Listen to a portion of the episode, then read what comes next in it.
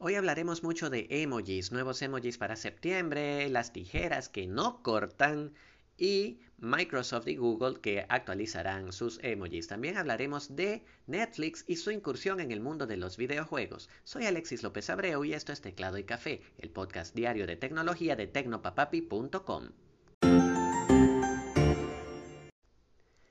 Empezamos el día hablando de emojis. Esta particular forma de expresión alcanzó el borrador número 14 de acuerdo con la Emojipedia e incluye nuevas combinaciones de piel para las manos y algunos iconos nuevos como el emoji derritiéndose, el del saludo militar, las manitas en forma de corazón, un troll, un nido de aves con y sin huevos, y también un tobogán, entre otros. Esta es simplemente un borrador y cada uno de los emoji que han mostrado en la vista previa que te dejaré en las notas del episodio podría cambiar previo a su aprobación en septiembre del 2021. Esto es más o menos, tienen en, en, su página de la que también te dejaré el enlace, más o menos una vista previa de cómo se van a ver los emoji. Por supuesto, esperamos que WhatsApp sea una de las primeras en actualizar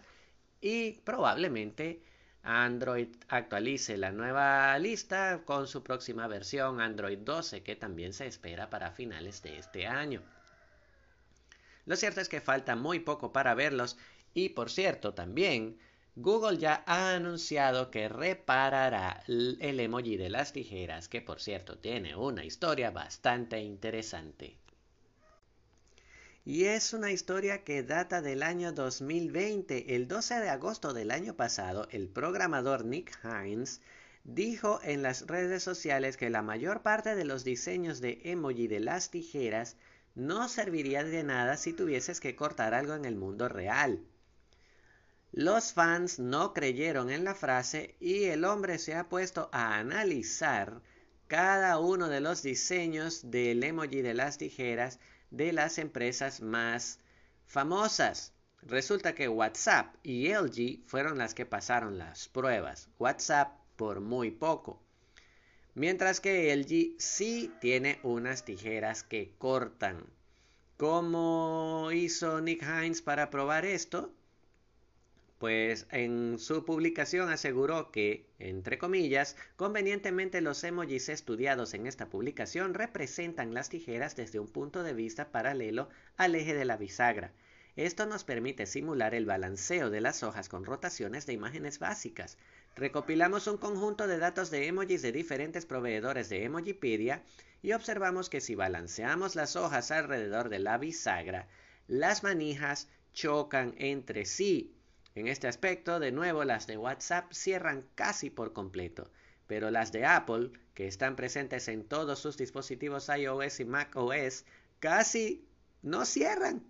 No cierran, solo podrías cortar con el final. Lo mismo pasa con las de Google y las de Microsoft, que quedarían prácticamente abiertas. Ni siquiera las de Samsung, una empresa que se caracteriza por el perfeccionismo en sus diseños, llega a cerrar completa, sino que se queda a la mitad. Por supuesto, Heinz publicó algunas imágenes y yo te voy a dejar el enlace al artículo donde encontré la noticia, así como las imágenes comparando las tijeras. Lo cierto es que Google ha dicho, tiene razón Heinz, tuvo razón Heinz y vamos a corregir las tijeras para la próxima versión de nuestros emojis, sí que cerrarán.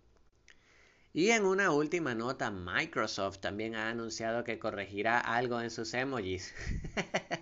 Absolutamente todo, porque los diseños de sus caritas son los más feos que se pueda haber visto en cualquier sistema operativo reciente. Pues Microsoft también ha anunciado un rediseño que por cierto estará pronto disponible en las vistas previas de Windows 11. Si no ha llegado ya, no estoy seguro de haberlos visto todavía.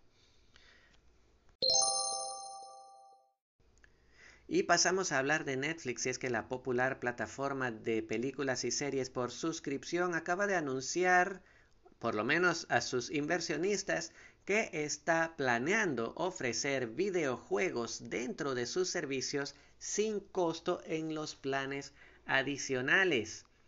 La plataforma que ya había probado con algo de contenido interactivo como la serie Black Mirror Bandersnatch explicó que están viendo los videojuegos como una nueva categoría de contenido para ellos, similar a su expansión anterior a, los, eh, a las películas originales, animación y televisión reality, por decirlo de algún modo. La compañía explicó precisamente que podrás acceder en algún momento a estos videojuegos sin necesidad de pagar adicionalmente eh, por, en, tus planes. O sea, con una suscripción de cuatro pantallas en 4K que en los Estados Unidos cuesta 20 dólares, no solo podrás ver las series y películas que desees, sino también jugar a tus videojuegos eh, dentro de la plataforma. No se sabe con qué eh, propiedades intelectuales va a empezar, no se sabe qué tipo de juegos van a venir, pero ya sabemos que van a empezar por los móviles y luego se expandirán a otras plataformas como quizás la web. Así, Netflix intenta entonces cerrar la brecha de la competencia porque recordemos que ellos dependen única y exclusivamente de películas y series no tienen otros mercados como Disney, por lo menos, que está en muchos otros mercados, y entonces necesitan expandir para asegurarse un futuro un poco menos oscuro. No tenemos más noticias de cuándo llegarán los primeros títulos, de hecho apenas acaban de empezar, pero ya contrataron algunas personalidades importantes para ayudarlos en este nuevo emprendimiento. Así que si tienes tu cuenta de Netflix, creo que hay buenas razones para seguir suscrito por un ratito más. Y así culminamos con el episodio de hoy. Muchas gracias por acompañarme. Recuerda que puedes seguirme en www.tecnopapapi.com donde encontrarás todos los días consejos, noticias y herramientas sobre la tecnología que te rodea también. Puedes encontrarme en tu podcatcher favorito, Google Podcast, Podcast Addict, Pocket Cast, entre otros. Un abrazo, hasta mañana y que tengas un excelente día.